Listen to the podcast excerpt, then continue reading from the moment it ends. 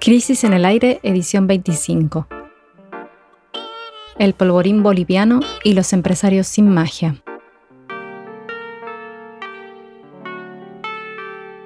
Jimena Tordini y Mario Santucho analizan los temas más importantes de la semana.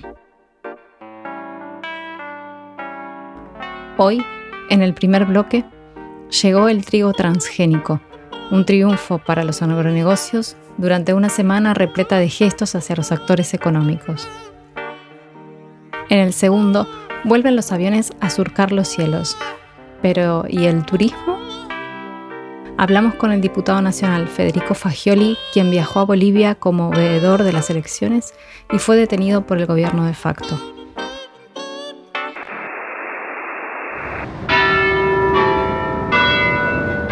El podcast está al aire.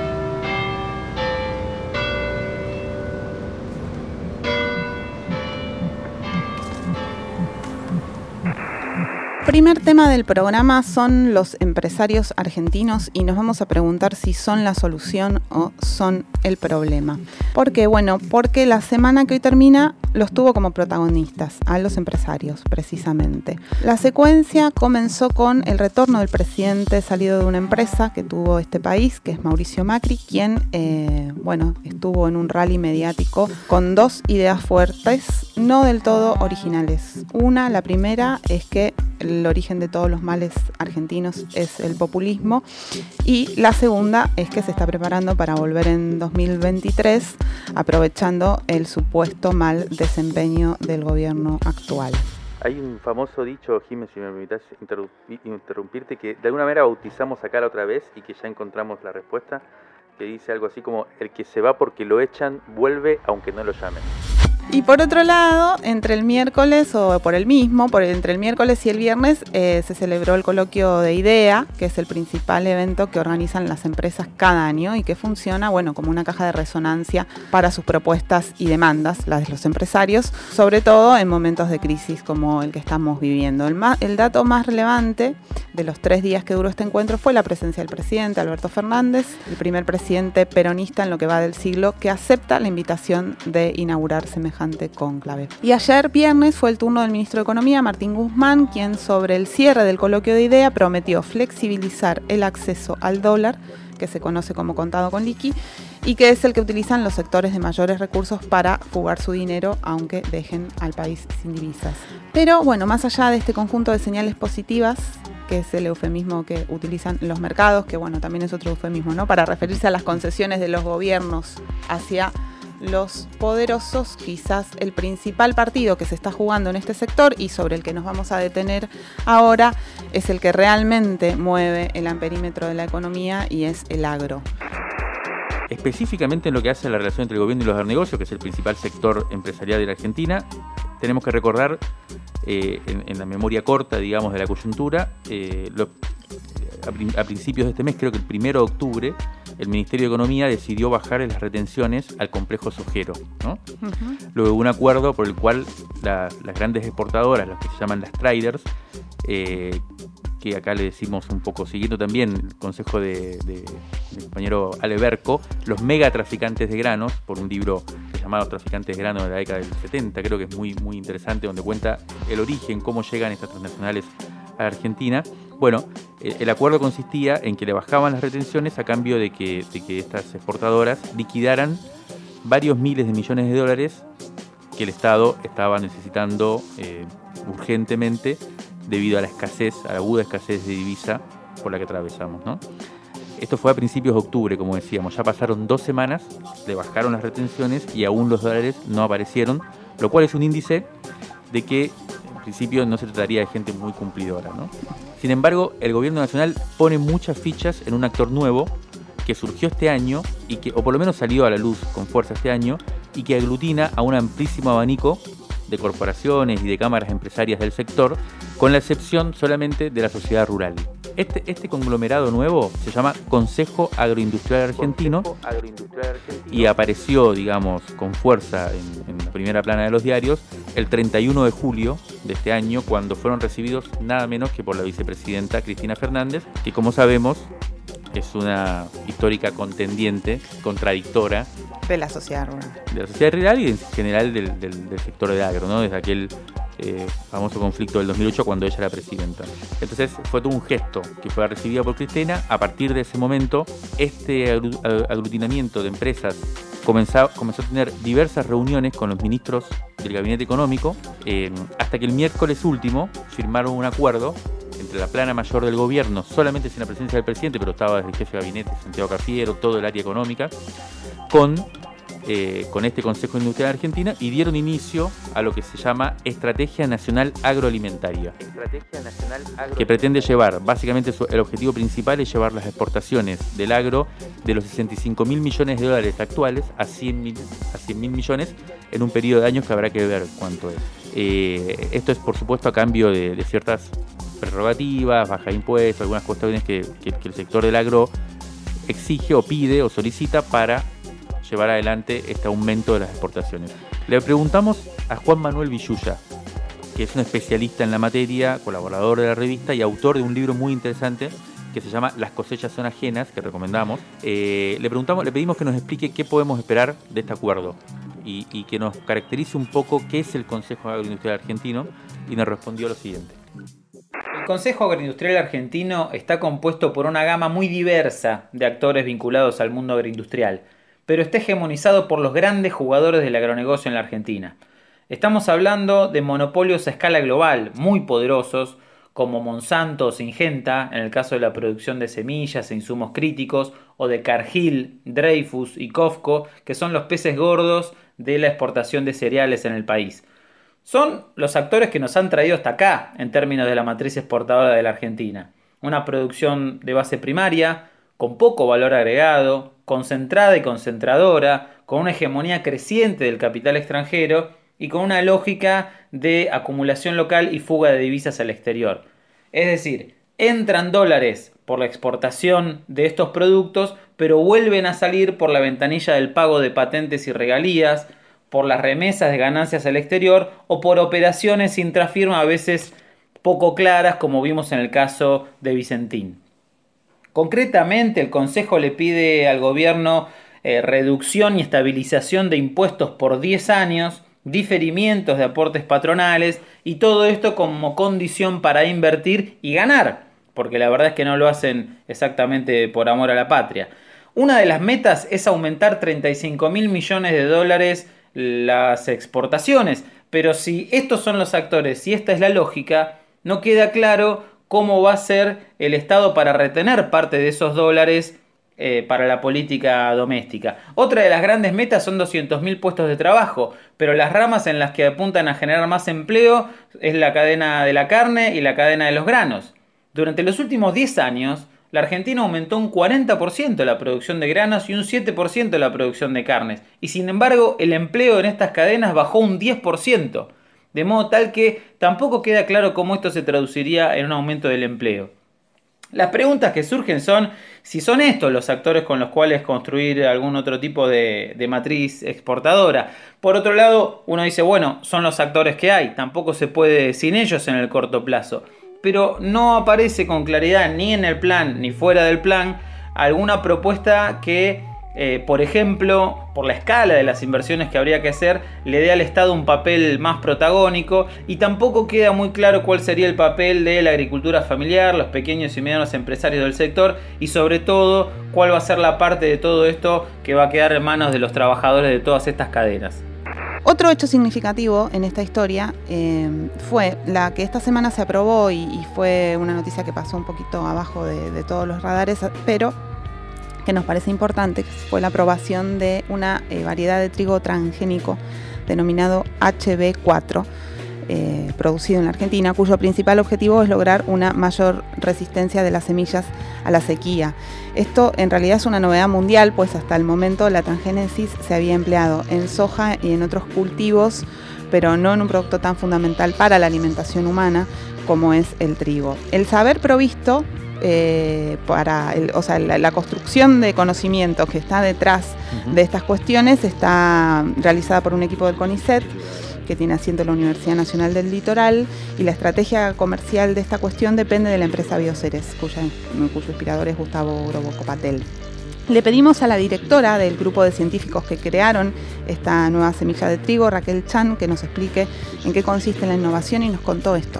En cuanto a por dónde pasa la innovación, la innovación es que es un trigo al cual se le ha introducido un gen de girasol que eh, le confiere a este trigo una tolerancia muy más prolongada y estrés por déficit hídrico y logra rendimientos mejores en esas condiciones que no son las más adecuadas para la siembra, que son, por ejemplo, las que nos ha tocado vivir este año.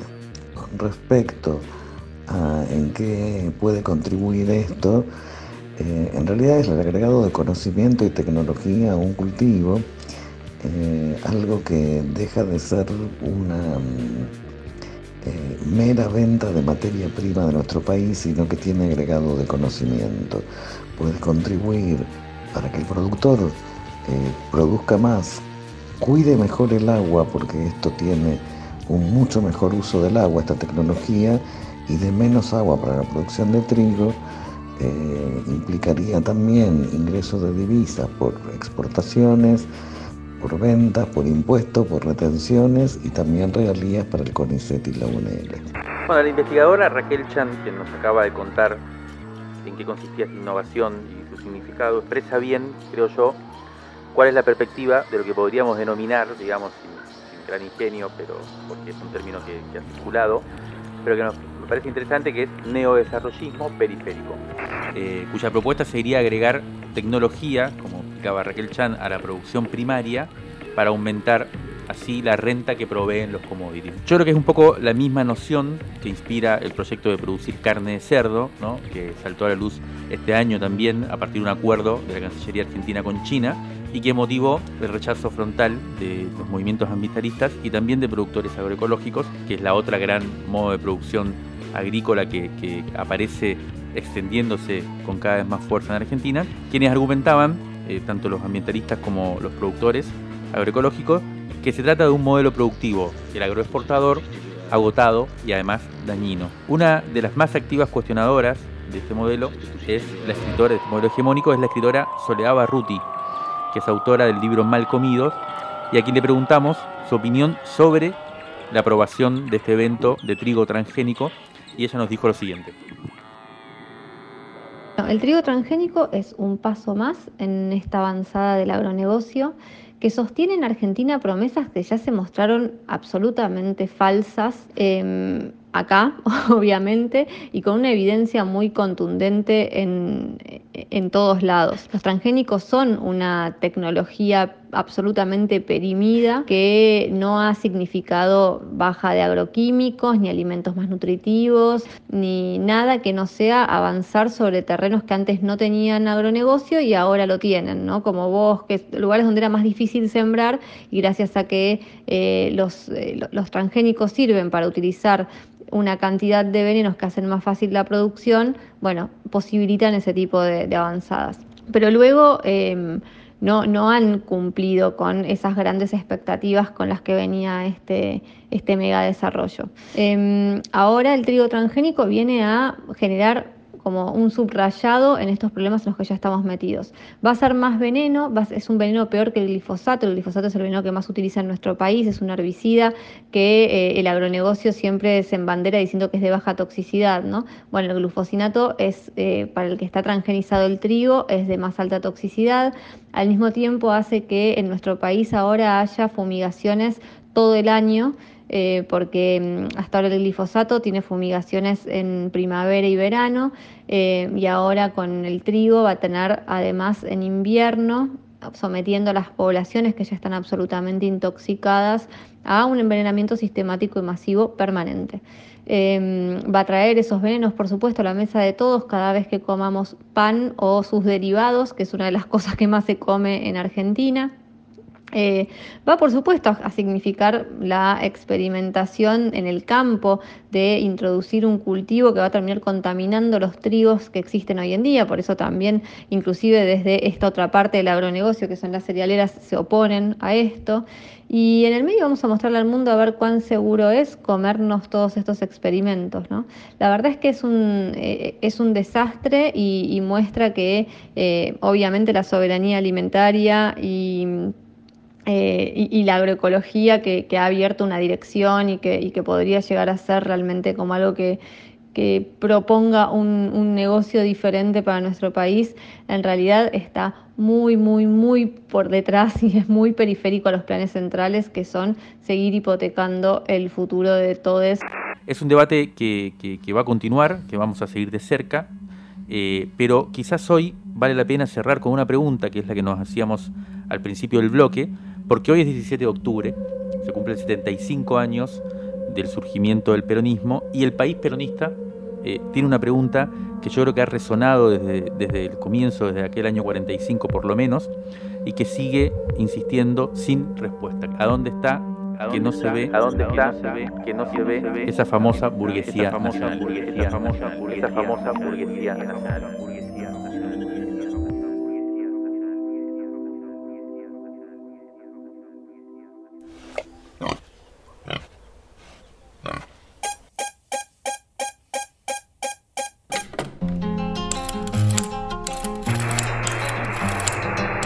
Crisis en el aire.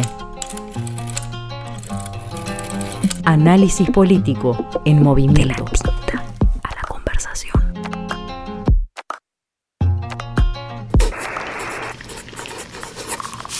Revistacrisis.com.ar Mientras la cantidad de personas que se enferman y mueren continúa en aumento, esta semana el país superó las 25.000 muertes y no parece estar a la vista el punto en el que la situación empiece a mesetarse en todo el país, también se hace más inexorable y urgente lo que el gobierno nacional ha dado en llamar la reconstrucción argentina. Bueno, primero el domingo 11 un decreto anunció que vuelven los vuelos regulares, los aviones de cabotaje y internacionales y también los viajes en micro y en tren de larga distancia relacionado con la apertura de los cielos y también con que estamos cada vez más cerca del verano, esta, semana también comenzaron a moverse algunas fichas en lo que tiene que ver con el turismo.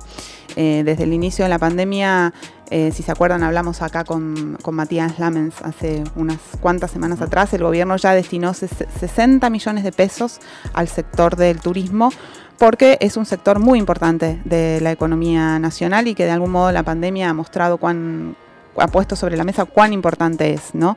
Para compartir algunos datos podemos decir, por ejemplo, que el sector turismo ocupa a un millón de personas en todo el país entre bueno, todo lo que está involucrado en, esta cuestión, ¿no? los hoteles, la gastronomía, todas las personas que brindan servicios, los artesanos, los fotógrafos, infinitas, muchísimas personas. Un millón de personas es una barbaridad. Y representa bueno, el 9% del PBI representa el turismo. Y en algunas localidades, eh, seguramente en muchas de ellas nos estén escuchando ahora, es la principal fuente de ingreso para una enorme cantidad de familias. Y bueno, por supuesto, toda esta actividad económica tiene, como se dijo esta semana, facturación cero desde marzo. En los últimos días hubo varios anuncios tanto para quienes nos preguntamos si nos podremos ir de vacaciones, como para la gran cantidad de personas cuyo sustento económico, como decíamos, depende del turismo. Le pedimos a Geraldine Onisuk, quien trabaja en la unidad de gabinetes de asesores del Ministerio de Turismo y Deportes, que nos comente un poco cuál, cuál es el plan que se presentó esta semana y esto nos respondió. Desde el Estado Nacional estamos trabajando para que pueda volver el turismo y haya temporada de verano. Obviamente la habilitación de la actividad turística tiene que adaptarse a la situación sanitaria y nos estamos preparando para coordinar el regreso responsable. Desde el Ministerio de Turismo venimos trabajando con el Ministerio de Salud y con el sector privado en los protocolos que van a aplicarse para que vuelva el turismo. Todo este tiempo estuvimos trabajando para capacitar y fortalecer a los prestadores y a los trabajadores para que puedan implementar las medidas sanitarias que van a ser necesarias al momento de recibir turistas. Muchísimas localidades del país viven principalmente del turismo y son plenamente conscientes de la importancia de trabajar por esta vuelta progresiva y responsable de las actividades turísticas. Desde el Estado Nacional se conformó un comité interministerial para llegar a la temporada de verano con todas las herramientas que van a requerir las provincias y los municipios que se están preparando para recibir turistas. Vamos a fortalecer la capacidad sanitaria de los principales destinos y también vamos a hacer un seguimiento de la situación epidemiológica en el marco de la temporada. Está claro que no va a ser un verano como los que estemos acostumbrados y también está claro que vamos a tener que redoblar los esfuerzos para que el regreso del turismo se desarrolle cumpliendo las medidas sanitarias. También sabemos que todos estos meses la sociedad hizo un esfuerzo muy grande que sabe que hay que seguir cuidándose. Toda la conciencia que se generó en los últimos meses va a reflejarse en las elecciones de los turistas. Probablemente mucha gente también empieza a programar sus vacaciones optando por nuevos destinos, por destinos de naturaleza o buscando conocer nuevos lugares de la Argentina.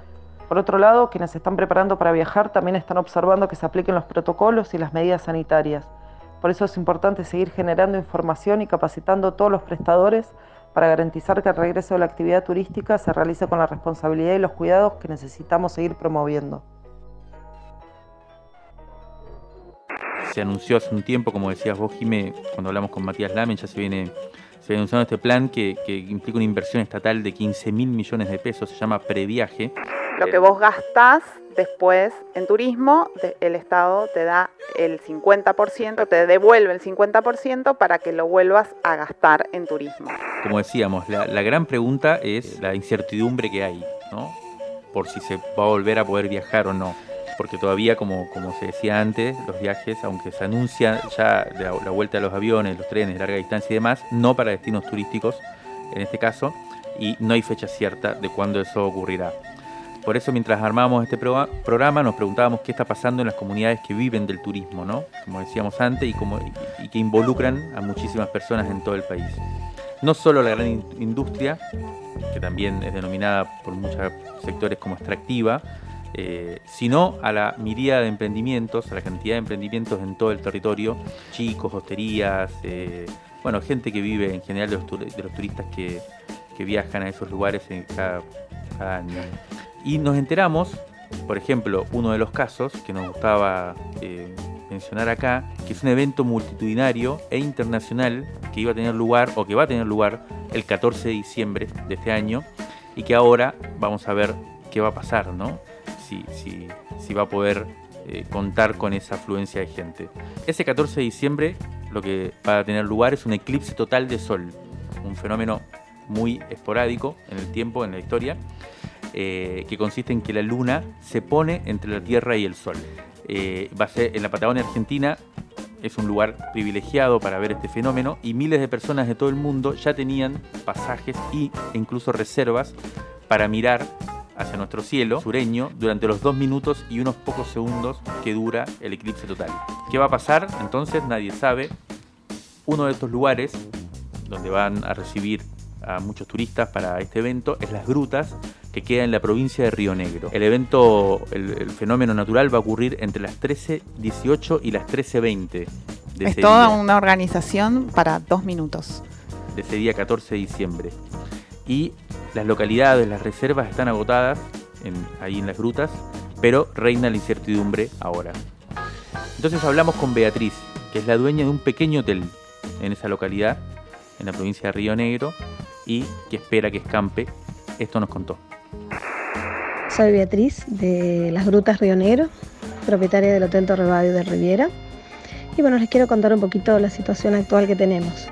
Nosotros estábamos muy contentos porque justo este año, antes del comienzo de la temporada, el 14 de diciembre, vamos a tener el eclipse. Esa fecha no se puede cambiar. Teníamos todo reservado hace más de cinco años, lo que es hotelería, estaba todo reservado para gente de afuera. Y bueno, en estos momentos la incertidumbre es total, porque no sabemos si va a haber vuelos, si van a dejar entrar a los extranjeros. Yo en mi caso tenemos estadounidenses y japoneses bueno, no sabemos si nos van a dejar entrar. La gente todavía tiene la reserva y quiere venir. Nunca nos había pasado que cinco años antes nos habían reservado y nosotros no queríamos reservar, porque bueno, pero al final reservamos. Y bueno, ahora nos encontramos de que tenemos la reserva, pero la gente no va a poder entrar. Y el eclipse no se va a correr. El eclipse va a ser ese día y no se va a poder cambiar. Acá se ha estado trabajando sobre un certificado de eh, excelencia turística para eh, poder tener en cada establecimiento que cumplimos con todos los protocolos aprobados por Nación. Eh, pero bueno, lo estamos haciendo, hicimos los cursos, se prepararon los hoteles para eso, pero bueno, lo que no sabemos es si vamos a poder abrir. Es una incertidumbre muy, muy grande y las distancias nuestras no, no es la distancia de la provincia de Buenos Aires. Nosotros, los pasajeros que vienen de Buenos Aires, hacen más de mil kilómetros para poder llegar. Entonces también va a estar todo el tema de si nos van a dejar pasar de provincia a provincia.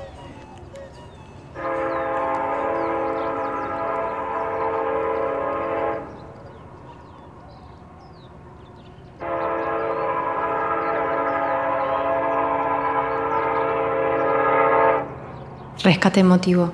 Un diamante impreso en una crisis. 1973-2020. Crisis 71.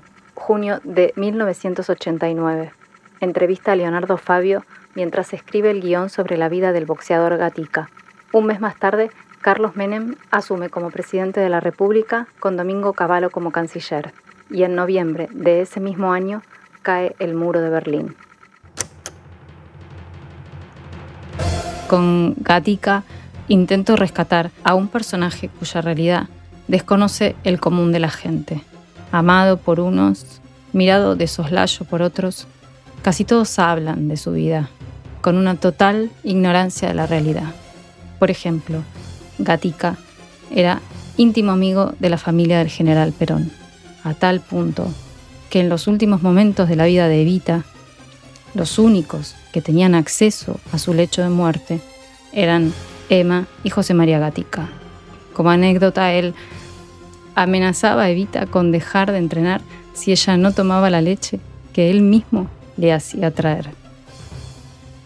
Obviamente, estoy trabajando en base a la verdad histórica. Intento acercarme con ternura a este personaje que fue tan manipulado para restituirlo al lugar que le corresponde en la memoria popular.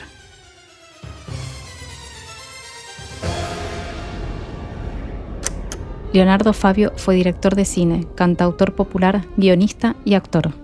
Nació en Mendoza en 1938 y murió en 2012. Un día como hoy, pero de 2019, para conmemorar el Día de la Lealtad, el peronismo compartió imágenes de personajes vinculados a su historia, como el mono Gatica y el propio Fabio.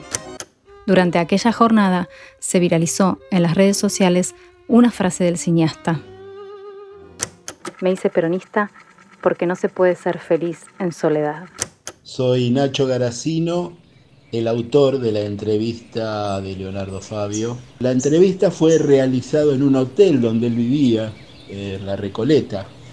Mm, a mí eso me llamó la atención en principio, que viviera en un hotel, pero luego me contaron de que era bastante normal en la vida de Fabio esa cosa itinerante y prácticamente de no tener casa o vivir en distintos lugares prestados.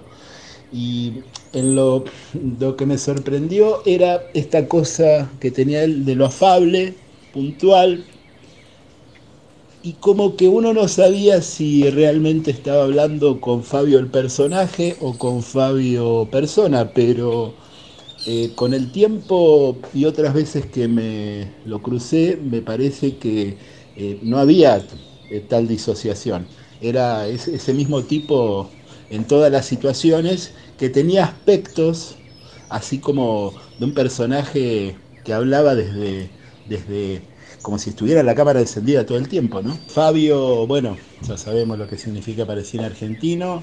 La entrevista fue larga, afable y ahora cuando veo el contexto que fue hecha, realmente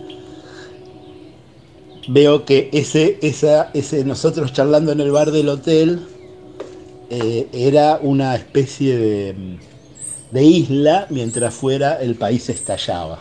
En fin, ha sido una alegría ser convocado un 17 de octubre por la gente de Crisis porque me han hecho... Eh, rebobinar, ahora en estas épocas que no hay más bobinas, va a rebobinar, pero de una manera hermosa, de aquel encuentro que mm, un poco se cerró cuando me lo crucé en un restaurante a, Leonardo, eh, que estaba con otros cineastas argentinos, Arquís, Deschaga, bueno, ninguno, todos ellos en este momento están fallecidos. Este, y, él me dijo, gracias pibe por la nota, se la mandé a Carola y estuvimos un rato charlando. Y, y esas las imágenes que se me quedan, ¿no? La de Fabio afable, comprensivo, popular y siempre atento a la, mirada eh, de las cosas populares.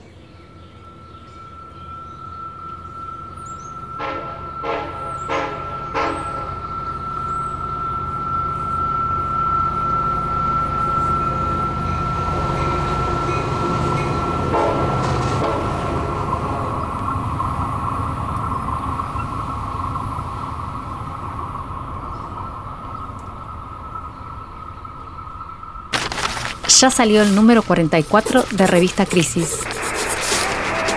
La casa no está en orden. La casa no está en orden. Suscríbete en revistacrisis.com.ar y te la entregamos a domicilio. Regulación y Valor, una entrevista a fondo con Matías Culfas. Además, Jimena Tordini sobre los desaparecidos del presente. También escriben Mariano Ginás, Natalia Gelos y Federico Cuxo, entre otros.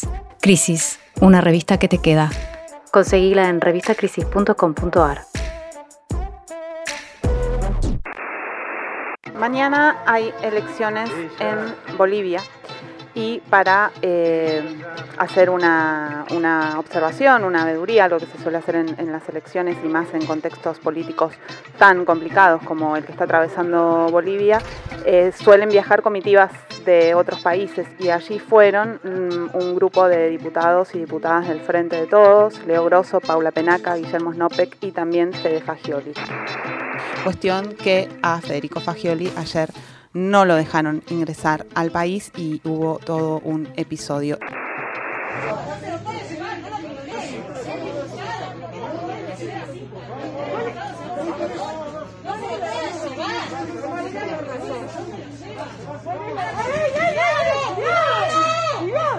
Estamos en comunicación con él.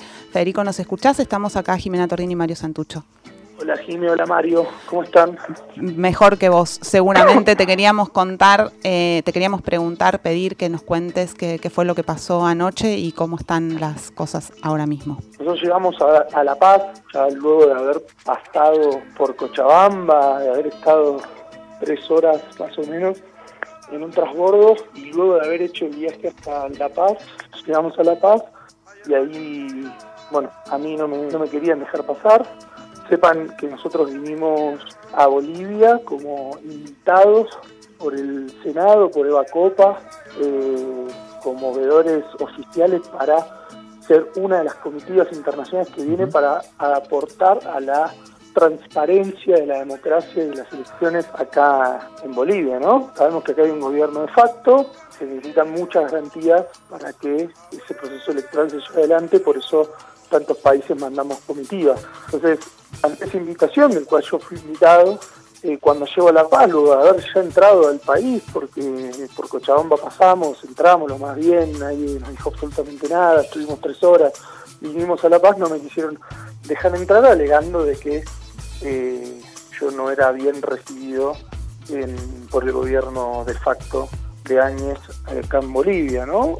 Eh, lo que ellos dicen es porque yo en noviembre vine a, Bolivia, eso es cierto, yo vine en el marco de la comitiva de paz de la Argentina que vino a hacer un informe de los distintos distintas situaciones de delitos eh, contra los derechos humanos y delitos de lesa humanidad que están llevando adelante con, con un montón de abogados y organismos que, elaboramos un informe, simplemente hicimos encuestas eh, a vecinos, entrevistas eh, y elaboramos un informe de la situación que se estaba viviendo en Bolivia en aquel, en aquel momento. Me querían expulsar del país haciéndome firmar un papel que me hacía responsable a mí de delitos de lesa humanidad, eh, de delitos gravísimos, eh, lo cual obviamente la embajada nuestra, que siempre estuvo presente, que le pusieron el cuerpo, que incluso cuando me intentaron secuestrar, porque eso fue lo que, lo que hicieron, pusieron el cuerpo y a uno de los, de los responsables,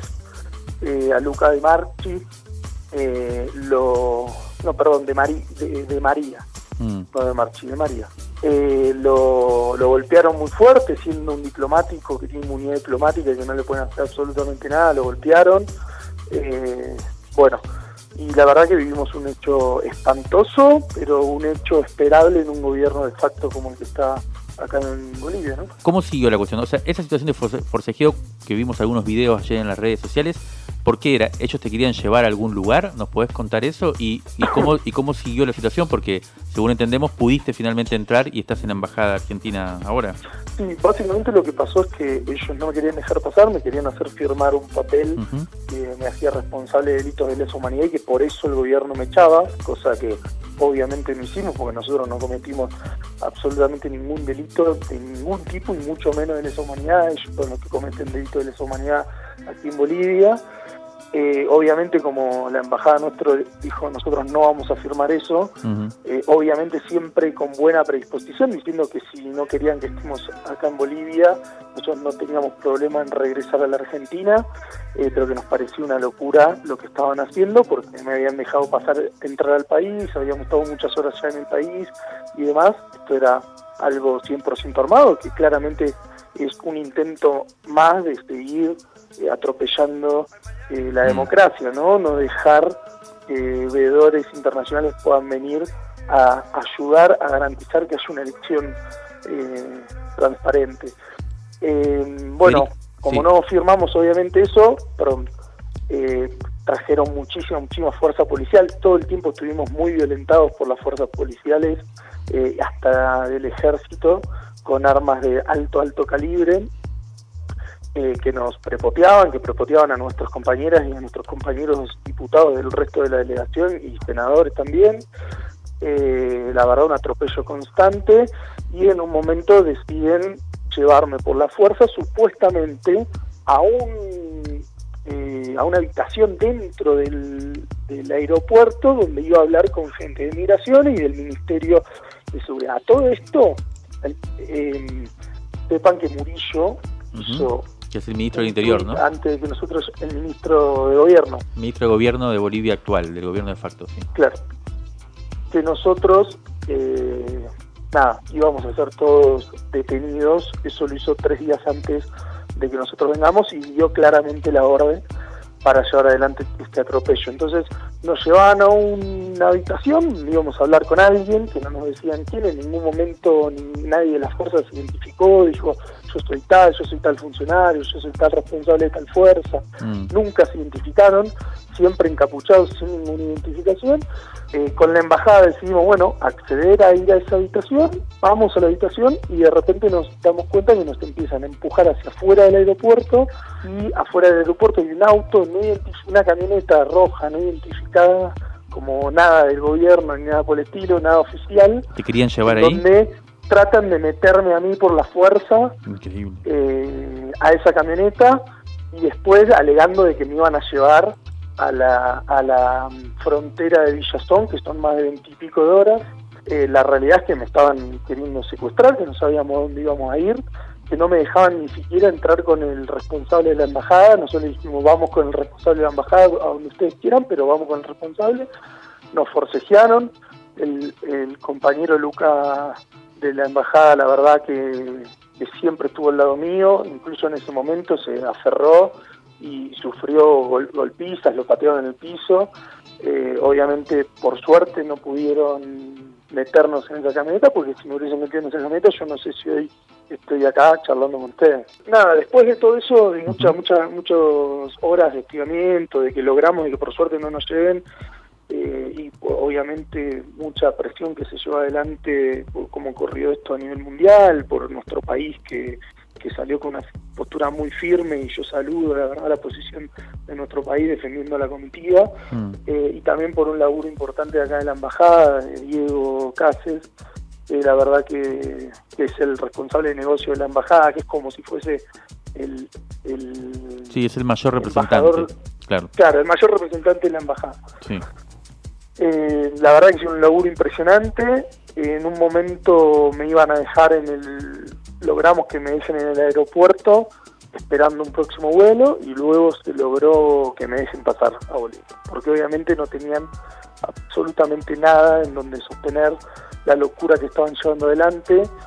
Eh, y bueno, logramos poder pasar a Bolivia después de, mucho tiempo. Bueno, y ahora vas a participar de las de las eh, de las eh, actividades oficiales de la delegación o cómo, cómo no, no, sabes muy bien cómo sigue la cosa todavía? No, la realidad es que ahora en un ratito vamos a tener una reunión para evaluar eh, la situación y sobre todo eh, mm. cómo va a manejar la comitiva argentina en Bolivia, porque entendemos que el atropello que llevan adelante y todo lo que van a seguir haciendo de acá en adelante y sobre todo entendiendo de que el MAS viene muy bien en, las encuestas que posiblemente ganen y que este gobierno de facto no va a permitir que eso suceda, es decir, van a generar hechos eh, tremendos.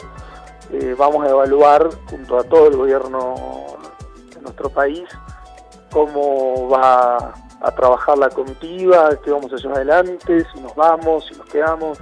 la verdad todavía no hemos decidido, eh, pero estamos discutiéndolo y charlándolo con absolutamente todo. Eh, como decías vos, me parece que es importante enmarcar este hecho represivo en el contexto clave, trascendental que va a tener lugar mañana en, Bolivia, porque como decías, eh, la, fórmula presidencial, la propuesta del MAS, del Movimiento del Socialismo, está muy bien en las encuestas, parecería, es posible que gane en primera vuelta, si no gana en primera vuelta es muy posible también que pueda ganar en segunda vuelta, y eh, el análisis político de la situación actual dice una cosa que, me parece que es bastante clave, que más allá incluso del golpe que hubo el año pasado, de la situación de Evo Morales y Álvaro García Linera en, Argentina, exiliados, más allá de toda esta situación, hay un problema concreto que es que el gobierno actual, de facto, tiene una debilidad muy grande, es eh, repudiado por la mayoría de los bolivianos por la gestión pésima que, ha desarrollado, eh, y además tuvo que, eh, la, actual presidenta de facto, eh, Áñez, tuvo que bajarse las elecciones porque tenía muy poco caudal electoral para apoyar a la oposición, al MAS en este caso, y se calcula que está en una situación de debilidad muy grande, que si pierde el gobierno, si pierde el poder, va a tener problemas serios, incluso jurídicos. Y, en ese contexto va a ser lo imposible por evitar el regreso democrático del movimiento socialismo al, gobierno en este contexto donde se dan este tipo de provocaciones y, la verdad que es un primer hecho muy fuerte para tener en cuenta cómo sigue hasta mañana. No sé cómo lo ves en, el sentido del análisis, Federico. No, yo acuerdo 100%. Eh, creo que va a ser un proceso muy difícil. Creo que, eh, nada, primero repudio absolutamente todo eh, mecanismo espurio que lleva adelante este gobierno de facto, que sigan violando los derechos humanos. Y eh, yo estoy convencido de que el MAS pudo hacer un trabajo muy grande, de unificar a todas sus representaciones, hizo una lista bastante representativa, una lista que está vista como la favorita acá. Eh, y estoy seguro de que ante la debilidad que está viviendo Áñez, no van a ceder lo que conquistaron por la violencia, lo que conquistaron por un golpe de Estado, mm. y yo creo que van a generar eh, la mayor desestabilización, conflicto y violación de derechos humanos posible que haya para poder sostener su poder. Ellos siguen sosteniendo eh, la representación de las fuerzas acá, eh, y creo que eso lo van a poner a jugar. Por lo tanto me preocupa muchísimo y esto todo todo el mundo tiene que estar atento a esto porque puede haber una una situación realmente eh, crítica, caótica, masacre, puede ser grave, realmente.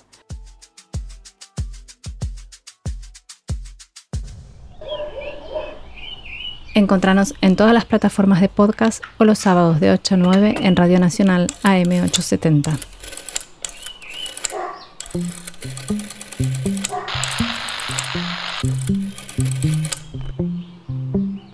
Válvulas de papel aire, podcast y transmisor.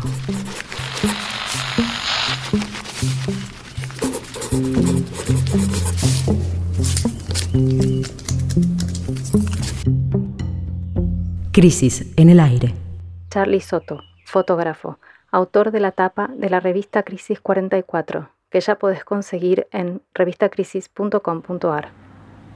La historia de esta foto viene acá de estos días de septiembre del 2020 en los incendios en Córdoba, en la localidad de San Antonio de Redondo y Las Jarillas.